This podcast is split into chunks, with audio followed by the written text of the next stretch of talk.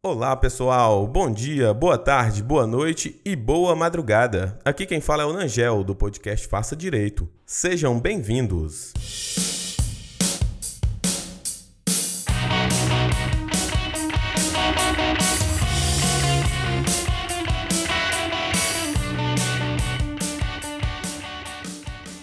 Hoje o nosso episódio é muito especial, porque nós contamos com a participação de um convidado extremamente ilustre, o professor Giovanni Moraes.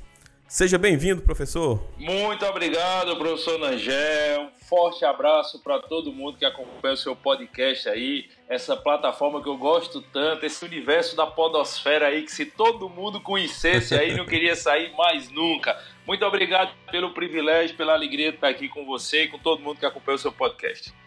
Que isso, professor, eu que agradeço.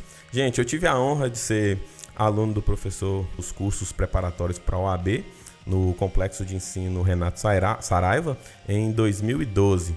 E o professor Giovanni Moraes é professor de Direito Penal e Processo Penal, escritor, palestrante, sócio fundador do JUS 21 e Provimento Recurso. Mais alguma colocação aí, professor? Não, queira não tá bom, tá bom demais. Eu peguei essa descrição no seu Twitter. É, e entusiasta do direito penal, mas tá bom demais aí. É isso mesmo. Aí. Você foi meu aluno lá no, você foi meu aluno lá no SES naquela época, né? No SES. E hoje eu já tô há uns três anos na minha empresa, que é o JUS 21. Bacana, bacana. No final a gente vai falar um pouco sobre, sobre esse projeto aí. Show de bola. É, na época era o senhor e a Ana Cristina. Isso, professora Aninha, professora Aninha que hoje está na, na, na AlphaCon, se não me engano não, ela está na AlphaCon e tem o curso dela também. Grande professora Ana Cristina, a gente trabalhou quase, quase 10 anos juntos, eu e ela. Sim, bacana demais. Gente, eu fiz um contato com o professor via direct no Instagram. Olha só, direct no Instagram. O professor respondeu gentilmente e concordou é, em gravar com a gente, participar do, podcast. Então, já quero antecipar aí agradecimentos e parabenizar aí pela sabe, a, a simpatia de, de, responder assim via direct e eu fiquei realmente muito satisfeito quando o professor imediatamente mandou um áudio lá respondendo. Muito obrigado aí, professor. Tenho que agradecer, não. Eu que agradeço o privilégio. Eu sempre digo assim: eu tento responder a todo mundo que manda direct. Nem sempre dá para eu responder na velocidade que o pessoal quer, porque tem dia, Nagel, que chega 500, 600 direct, sabe? Aí eu respondo, eu respondo por áudio que é mais rápido. Mas com certeza eu não podia deixar passar batido um convite tão gentil da sua parte. Eu agradeço demais, professor. E aí, né, sem mais delongas, vamos, vamos ao que interessa, né, professor? Vamos Vamos bater um papo aqui sobre o direito penal. Professor, nós vivemos uma era aí de pacote anticrime e tal. Eu queria que o senhor falasse pra gente aí, esse pacote anticrime tá vigente ou não tá? Como é que tá essa situação? Tá, o, o pacote anticrimes, na verdade, assim, o que a gente chama pacote anticrimes foram duas leis do final de 2019, a 13.964 e a 13.968. A 3.964 teve uma vacação leste, terminou agora, acabou de entrar em vigor, e a 3.968 ela entrou em vigor de forma imediata. E um pouquinho antes da vigência da 3.964, começou uma discussão no STF aí sobre a validade de certos dispositivos, a eficácia de certos dispositivos. E, para resumir a história, o que é que a gente tem hoje? O pacote anticrimes, 80, 85% dele está em vigor mas alguns pontos específicos, como é o caso do juiz de garantias, como é o caso da possibilidade de arquivamento do inquérito policial expoente próprio, do Ministério Público, dentre outros, estes foram suspensos sem prazo determinado de suspensão pela última decisão do excelentíssimo senhor ministro, o Luiz Fux. E aí existe duas opções, é se aguardar uma nova decisão, porque foi uma decisão liminar no ADI, ela é possível uhum. de ser revista por uma outra decisão em ADI, ou o que eu acho mais provável é aguardar que seja pautado para o pleno se manifestar sobre aqueles quatro itens específicos. Entendi, entendi. Ô, ô professor, o senhor falou aí do juiz de garantias. É, como que o senhor enxerga esse juízo de garantias? Esse juízo de garantias, é, é, o senhor vê de forma positiva a inserção desse, desse, dessa, dessa forma jurídica aí no nosso ordenamento? Não, eu sou manifestamente contrário à figura do juiz de garantias. Eu acho que o juiz de garantias é uma ideia boa para certos ordenamentos jurídicos de onde ele é originário, mas é uma ideia completamente inexequível no âmbito do direito penal e do processo penal brasileiro. Assim, quem está acostumado, quem é do interior como eu, como você, eu sou nascido no meio do mato aqui no interior de Pernambuco, você é do interior de Minas, a gente sabe Sim. que a realidade do Brasilzão aí é uma realidade muitas vezes de comarca de juízo único, é uma realidade de comarcas onde um magistrado é, acumula duas, três, quatro serventias. E Verdade. a figura do juiz de garantias no dia a dia do processo penal, para as pessoas comuns, ela já era por natureza inexequível. E onde ela é exequível, ao meu sentir, só viria a criar uma dificuldade maior para a responsabilização penal dos agentes delituosos. Então eu sou contra. Eu sou contra primeiro porque eu acho que o juiz deve conhecer do processo como um todo desde a sua gênese. Eu defendo, por exemplo, a prevenção do magistrado que decretar preventivo. Eu acho que em tese deveria ser prevento para apreciar os feitos iniciais após o oferecimento da denúncia. Eu acho que você quebrar isso, eu acho que você ter um juiz para averiguar uma parte pré-processual, um magistrado para tocar o processo, é você criar uma dificuldade e, com todo respeito, é você abrir brechas para uma série de chincanas que, ao meu sentir, tem a tendência natural de dificultar a responsabilidade penal de quem pode bancar um processo ad eterno. Eu sempre digo, eu sempre digo, professor Angel, que no Brasil nós temos o processo penal do dia a dia e o processo penal daquele, daquele escola da sociedade que pode bancar a perpetuação desse processo penal. Então, você, você no Brasil hoje, o que você tem não é sentença transitada em julgado, é fim de recurso para sustentar a defesa. Nós, vemos, nós estamos vindo de uma realidade onde, se você tivesse dinheiro, você conseguia sustentar aí um processo ad eterno, o processo penal ad perpétuo se não tivesse dinheiro, a exauria no máximo, no máximo, no máximo em uma apelação ao Tribunal de Justiça do Estado.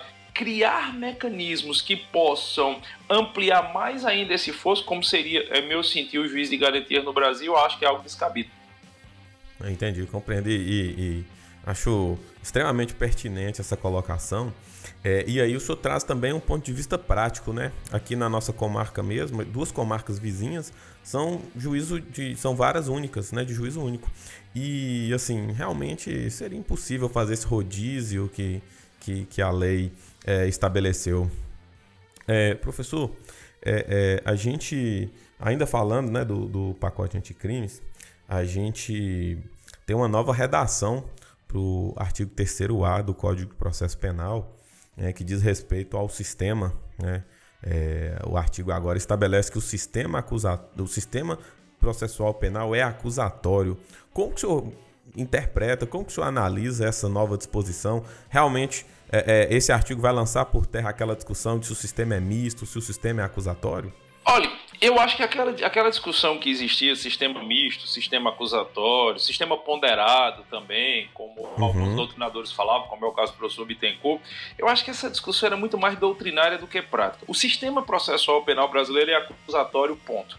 Se você for para a prática, se você for ali para o dia a dia, não, tem essa discussão de sistema misto, não. Ele é um sistema acusatório, uhum.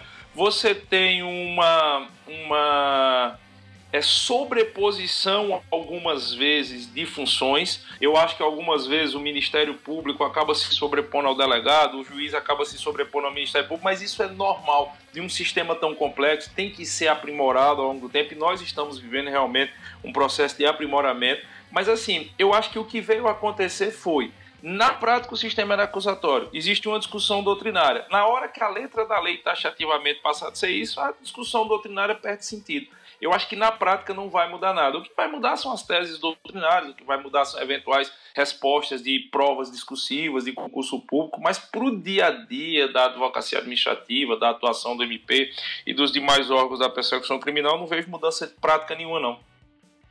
Perfeito. Professor, e falando mais agora do direito penal mesmo, é, o pacote do pacote anticrimes né, trouxe um, uma nova redação aí, na verdade seria o parágrafo único no artigo 25 do Código Penal. É, eu sempre vejo aí nas redes sociais do senhor que o senhor sempre procura homenagear os, os profissionais de segurança pública, né? E, e, tem um apreço muito, muito grande por eles. Eu queria entender o seguinte, queria saber a opinião do senhor sobre, sobre essa, essa alteração. É, o que, que na prática ela vai mudar para os profissionais de segurança pública, né? Já que existe essa, essa nova excludente aí de ilicitude. Tá, vamos lá. É, esse, o parágrafo primeiro basicamente traz a excludente de ilicitude da legítima defesa para o sniper, para o atirador no caso de ação com refém. Para a gente entender uhum por que, que essa, esse dispositivo foi inserido. E eu vi muita gente nas redes sociais falando: ah, não precisa, já tem o caput do artigo 25. Eu acho que eu queria lhe pedir licença para fazer uma análise de cunho sociológico primeiro, para poder, poder explicar a parte do direito. Nós somos uma sociedade que nós fomos doutrinados no sentido de uma educação repetida ao longo do tempo para ter raiva de polícia. A nossa sociedade vem de uma formação cultural aí, e essa formação cultural é fruto de um efeito backlash pós a, o final da ditadura militar de 1964. Chegou ali em 85, a ditadura estava caindo por terra, rei, rei morto é rei posto, toda aquela ideologia da ditadura começou a ser contraposta por uma nova ideologia, e para resumir, criou essa ideia de que polícia era algo ruim no Brasil. Eu sempre brinco nas minhas palestras dizendo que as mães viravam para os filhos e diziam assim: come se não guarda vem te pegar. Não faz isso se não guarda vem te prender, como se o guarda, o policial, fosse um bicho papão. A gente se acostumou a ver o, o policial como algo nefasto. Fora que polícia já é algo que existe para ir de encontro a algo que todo mundo quer fazer, todo mundo quer aloprar. Todo mundo quer exercer sua liberdade, todo mundo acha que está certo, todo mundo é contra consumir bebida alcoólica e dirigir. Mas ele acha que pode consumir bebida alcoólica e dirigir porque ele mora bem ali, perto do barzinho. Todo mundo acha que é ruim xingar os outros. Mas quando eu xingar os outros, eu não quero que ninguém venha me encher o saco. Então, assim, é, criou-se essa ideia que polícia era algo ruim e, por consequência, isso acabou impregnando o dia a dia do direito penal e do processo penal brasileiro. Cara, ser polícia no Brasil é muito difícil. É muito difícil por quê? Porque você tem, tá pegando homens e mulheres, tá tirando esses homens e mulheres das suas casas e tá colocando essas pessoas para as ruas para andar em terras que a maioria de nós sequer tem coragem de colocar os pés, em condições muito ruins de trabalho, enfrentando pessoas que nós não pensamos nos nossos piores pesadelos. E nós estamos querendo tratar essas pessoas pelas mesmas regras jurídicas que são usadas para tratar a mim e a você. Isso não é minimamente razoável. A atuação de um policial, a atuação de qualquer ente da força policial precisa ser pautada por regras distintas, precisa ser pautada por regras diferentes daquelas que são utilizadas para o homem comum. Nós não podemos querer ter isonomia entre o policial e um cidadão no sentido de um arcabouço jurídico de proteção, porque o cidadão não passa por 1% do que o policial passa diuturnamente, cotidianamente. Então, justamente por causa dessa vocação natural da nossa sociedade a ser mais incisivo com a polícia e justamente por causa da falta de respaldo jurídico que satisfaça essas particularidades das forças policiais, nós precisamos ampliar em muitos ditames normativos de proteção dessas forças policiais. Eu sempre digo, quando você for criar uma regra de proteção para a polícia, você não deve dizer assim: o policial tem direito a, a tomar um coco.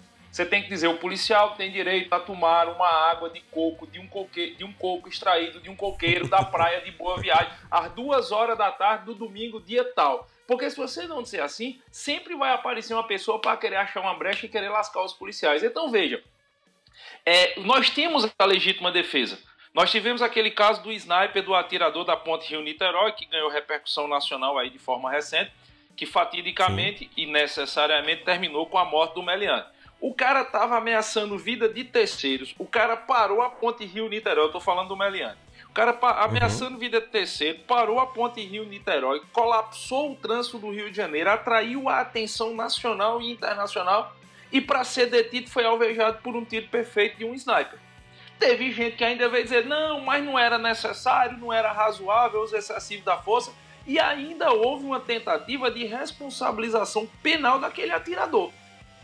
Então, se você pode ter é, dentro da letra da lei regras mais específicas, reconhecendo as particularidades do trabalho policial e reconhecendo a necessidade de proteção adicional desse trabalho policial, essas regras, ao meu sentir, são muito bem vistas.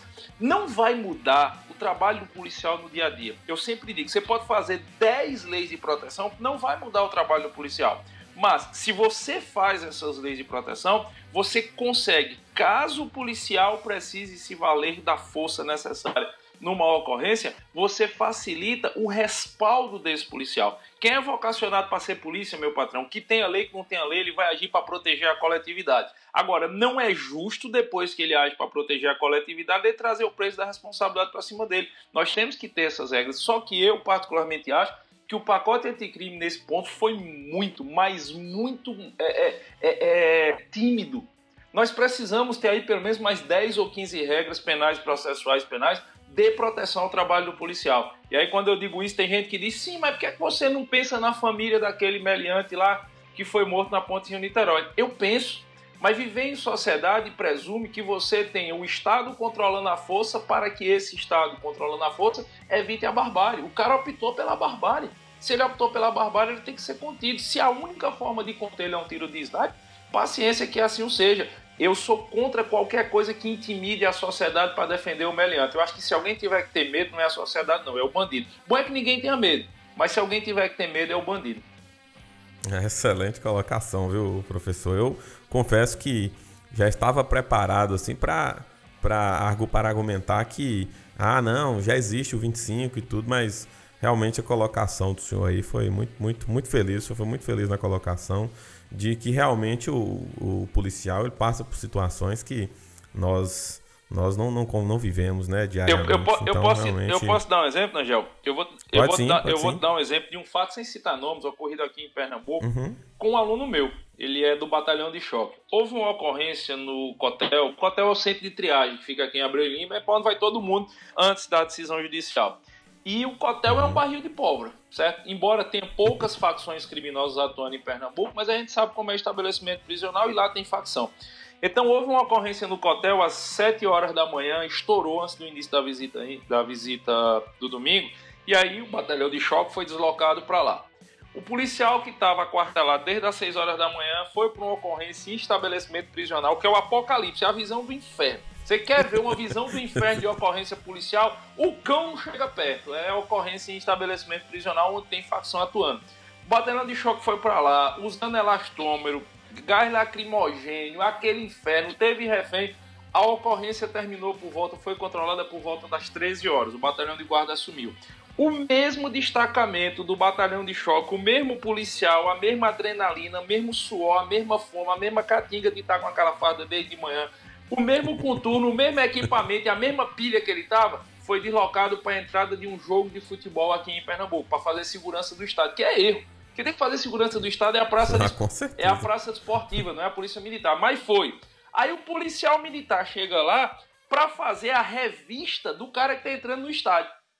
Tinha lá um indivíduo que estava querendo entrar com dois rojões, que não pode entrar com rojão, com dois rojões é, é, ocultados na veste. O policial deu a revista nele, encontrou os rojões. Quando foi tirar o rojão, o cara veio com uma câmera de celular na cara do policial. Você está muito nervoso, você tem que pedir com educação e com licença. Bicho, eu tô falando de um policial que acabou de sair de uma ocorrência em presídio, que não comeu, que não tomou banho, que não bebeu água, que não descansou que está fazendo a segurança de uma praça esportiva, porque não era para ele fazer, mas o Estado manda ele fazer, que está abordando um cara que está errado e esse cara ainda vai para a internet, fazer redes sociais e dizer que o policial deve se lascar, que o policial está errado. E o que é pior, a postagem lá com, sei lá, 3 mil compartilhamentos, 5 mil comentários, polícia é isso, polícia é aquilo.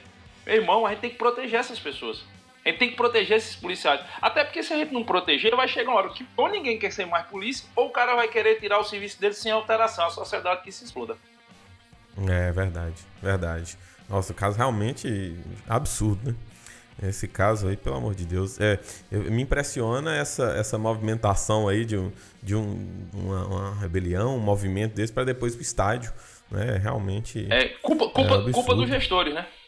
Exatamente. Não do policial. O policial está cumprindo a culpa dos gestores, infelizmente. É, exatamente. O professor, é, ainda nessa. Saindo um pouco, na verdade, dessa, dessa toada aí da lei é, é do pacote anticrimes e tudo.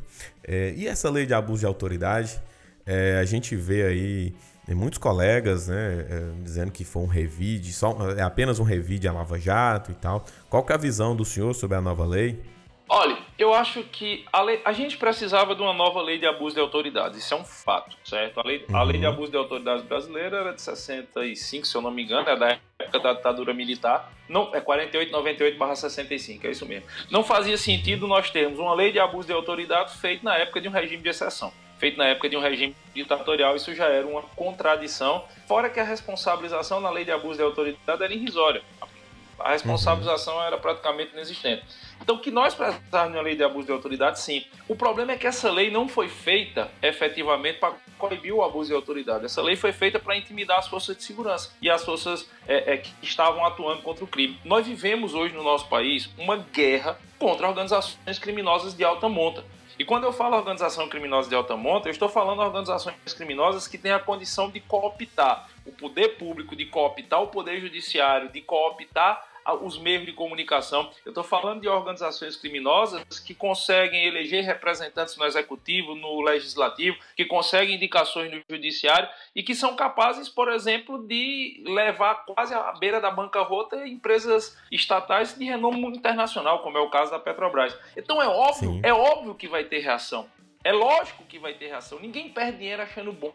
Ninguém perde. Tudo é, tudo é o direito penal econômico. Essa, é, essas organizações criminosas tiveram um abalo fora do comum no seu patrimônio, sua fonte de renda, na sua origem de ideologia. Então elas vão reagir. E uma das formas de reação foi a lei de abuso de autoridade, com todo respeito aí. Mas, por exemplo, o projeto da lei de abuso de autoridade do senador Randolfo Rodrigues, que é o original de 2017, que foi modificado para ser aprovado, ele é um assinte. Ele está dizendo: olha, não seja contra a gente. Se você for contra essa organização criminosa que está aqui presente, a gente vai lhe quebrar. Esse é o recado. Então, você criou mecanismos de intimidação do, do judiciário, você criou mecanismos de intimidação das suas policiais. Hoje, a coisa mais comum que eu vejo é as pessoas vão peticionar um pedido de liberdade provisória, por exemplo já virou padrão nas petições assim, que seja pedido o alvará de soltura sob pena de manifestação de crime de abuso da autoridade da parte coautora de Vossa Excelência. O cara já, o cara já bota isso. Ele nem está mais preocupado, alguns, em discutir se os requisitos autorizadores da manutenção da preventiva estão presentes ou não. Ele quer soltar e quer intimidar. Então, eu acho que a lei de abuso de autoridade ela era necessária, mas essa que foi feita, ela foi feita para tentar amordaçar. Ela foi feita, mais uma vez, para tentar criar aquele efeito backlash, vamos se contrapor. E o, o, as organizações criminosas, elas estão agindo de todas as formas que podem, por quê? Porque, notoriamente, o direito penal e o processo penal brasileiro está evoluindo para acochar. Para acochar, acochar e sim. apertar a marginalidade. Só que a gente teve aí 30 anos na história do Brasil que a marginalidade não era acochada. Então eles vão usar de todos os meios e vão usar de todos os recursos para tentar conter esse processo. E a lei de abuso de autoridade, para mim, da forma que foi feita, tem muito dispositivo bom na lei de abuso de autoridade. Sim, Eu acho sim, que tem muita sim. coisa boa, mas ele tem algumas, alguns jabutis inseridos ali, ele tem alguns artigos inseridos ali que, quando bem manuseados, por quem tem muita experiência jurídica, realmente é uma faca no pescoço de juízes e delegados. É, verdade, verdade. Professor, antes, de, antes da gente concluir aqui, é, eu queria. É, eu gostaria que o senhor falasse um pouco do, de, de, projetos do senhor para o futuro, como é que está o JUS 21, se o senhor tem algum, alguma, alguma, algum projeto aí para né, continuar ampliando é, é, a, a, o ensino né, do, do direito penal e falasse um pouco do senhor aí, só para a gente tentar dar uma inspirada na galera aqui. Acho que é bacana a gente é, conhecer novas histórias assim, conhecer histórias de, de quem conseguiu é, é, ser bem sucedido aí no direito, para inspirar a galera que está aí começando no curso. É, assim, o JUS 21 é fruto de uma vontade e de um desafio. Eu, eu por ser um cara do interior, saí do interior e nunca tive família rica, nunca passei fome, eu não tenho história triste para contar, eu sempre digo isso.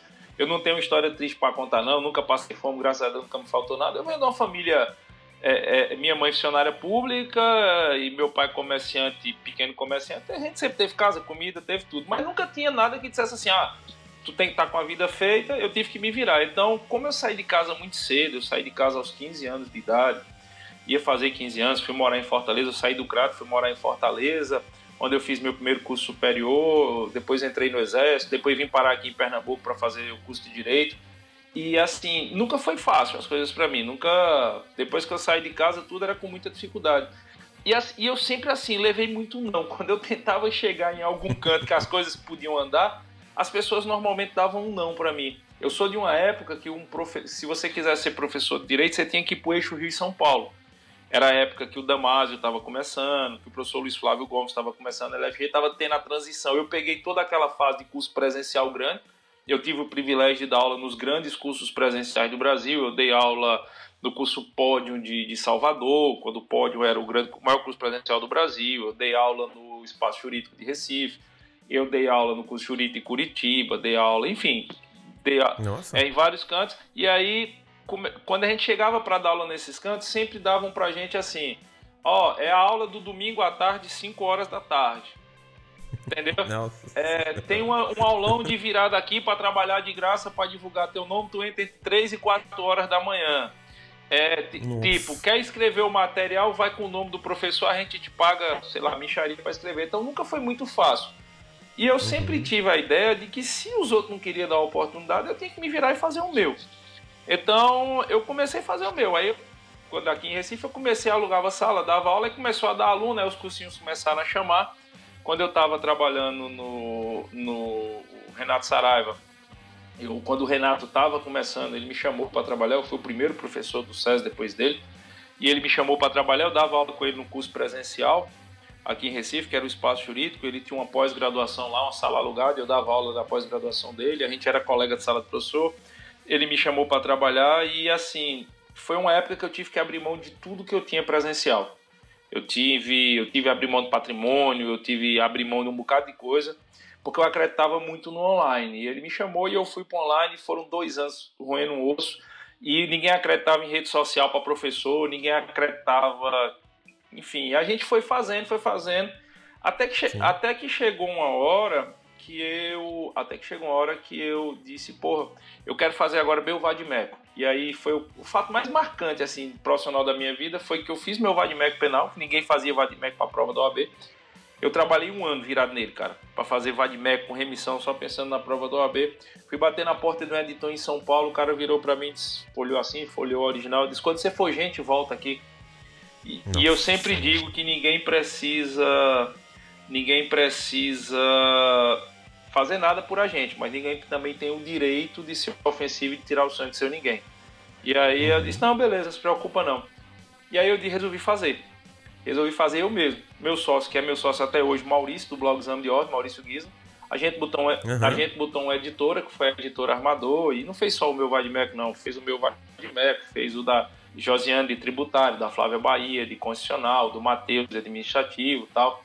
E aí a gente, durante esse processo, a gente teve um grave problema com o nosso sócio da época e a gente sofreu uma covardia grande e a gente acabou saindo da editora. A editora foi para o grupo Juspodium lá, no, questão que vai durar a vida toda essa briga judicial aí. Eu vou morrer, vai ficar para minha filha essa briga judicial.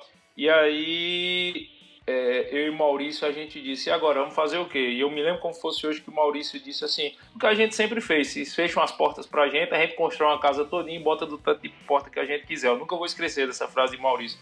E aí a gente resolveu começar o JUS 21, eu e ele, a gente não renovou o contrato que tinha com o SES, não aceitou os termos de contrato com outra editora, a gente começou o JUS 21 e eu sou muito sincero, é, quando eu comecei o JUS 21, eu achei que o JUS 21 ia ser um curso onde eu ia ter minha aula de segunda fase. A gente montou uma estrutura para eu ter minha aula de segunda fase e eu estava satisfeito, porque eu faço muita palestra, eu faço mais de 60 uhum. palestras por ano. Ano passado eu fiz 68 palestras e assim, na minha ideia era eu ia gravar meu curso de segunda fase, ia dividir meio a meio com o Maurício, porque ele mantinha um blog de ordem divulgava e ia viver de palestra e tava tranquilo, já tinha um patrimônio constituído, ia viver de palestra.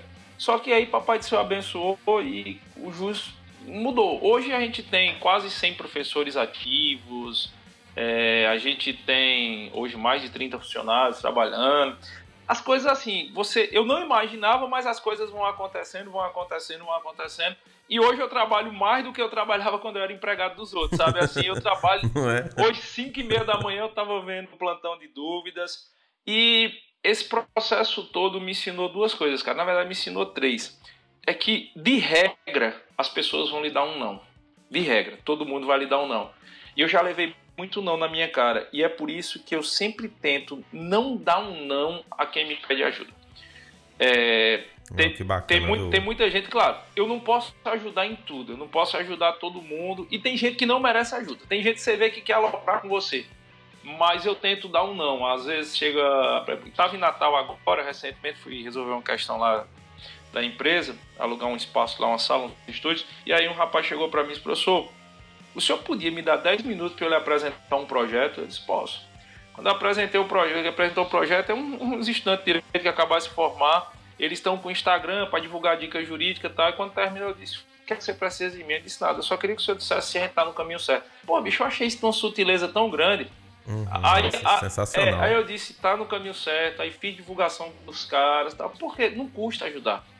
Não tem, não, você não precisa dar um não aos outros, só nasceu para todo mundo. Entendeu? O fato de uhum. ter 40 professores de penal no Brasil, se surgirem mais 40 agora, não vai tirar o meu espaço. Eu tenho o meu público, eu tenho as pessoas que leem meu livro, eu tenho as pessoas que vão às minhas palestras. Então, esse processo eu aprendi a, na medida do possível, a tentar dar um não e tentar ajudar. Se eu puder ajudar, e não vai me prejudicar. É, a segunda coisa que eu aprendi é que as pessoas normalmente não vão querer ver você bem. Isso é um fato. As pessoas normal. Você tem seu podcast aí, professor? Quando seu podcast aí daqui a pouco dobrar, triplicar de, de ouvintes, vai ter gente que vai chegar e dizer: Mas rapaz, esse negócio de podcast, tem alguma coisa errada por trás disso aí. Esse homem não faz nada, só faz podcast. Na hora que você começar a ganhar um dinheiro bom, já tem gente que vai chegar, como já disseram para mim: Isso não pode ser trabalhando, não. Bota fé que seja trabalhando, não. Isso deve ser comendo dinheiro de outro canto. Faz parte da vida do ser humano e a gente tem que, é. a gente tem que se blindar para isso. E a terceira coisa que eu aprendi é que, assim, nos momentos mais ruins, Papai do Céu abre inúmeras possibilidades. Mas ele só abre possibilidades.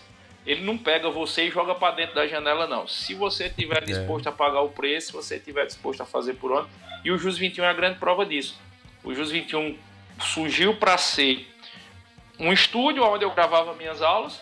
E hoje o JUS 21 é uma empresa com 6 mil alunos ativos em média a cada semestre a gente lançou pós-graduação em segurança pública, agora a gente lotou a primeira turma de pós-graduação em quatro dias, que aonde o blog Exame de Ordem faz parte, o blog Exame de Ordem tem 150 mil acessos por dia, e para que isso acontecesse, Papai do Céu deu a oportunidade, mas eu tive que passar a acordar mais cedo do que eu acordava quando eu era empregado, eu tive que engolir mais rápido do que eu estava disposto, eu tive que trabalhar mais. Então acho que é isso, acho que foi isso que eu aprendi ao longo do tempo aí da jornada.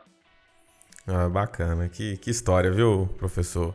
É, realmente a gente, eu fico muito, muito satisfeito de, de poder é, é, né, ser parte dessa, dessa sua filosofia de, de, de, de não dar um não, de, de contribuir, de agregar valor.